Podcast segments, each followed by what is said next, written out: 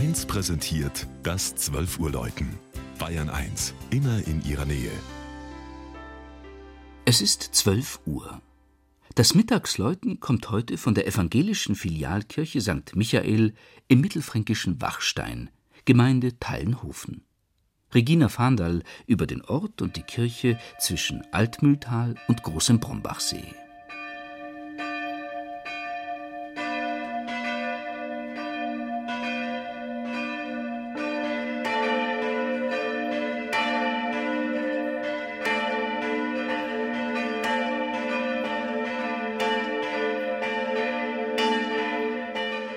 Wollte einer ein Dörfchen in seiner Modelleisenbahnanlage aufstellen, er könnte sich ungeniert Wachstein zum Vorbild nehmen. Wachstein ist ein altes Haufendorf ohne große Auswucherungen an den Rändern.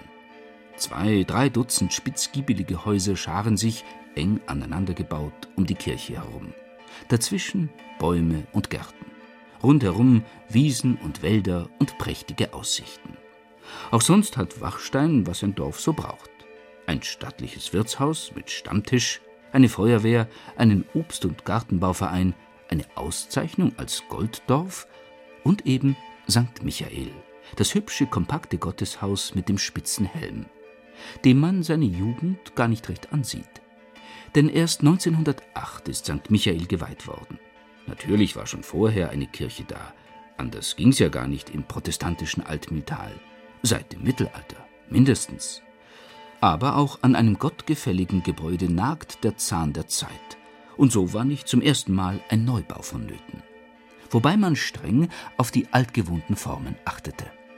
Das Kreuzgratgewölbe des Chorraums bekam, dem damaligen Kunstgeschmack entsprechend, ein hellblaues Jugendstilgewand mit einem prächtigen Sternenhimmel, was ihn hell und freundlich erscheinen lässt.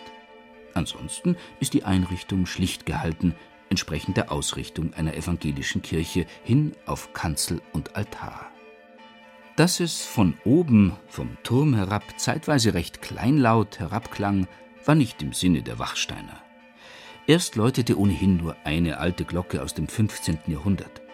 Eine zusätzlich angeschaffte von 1835 musste im Ersten Weltkrieg abgeliefert werden und die zur Einweihung gestiftete im nächsten Krieg.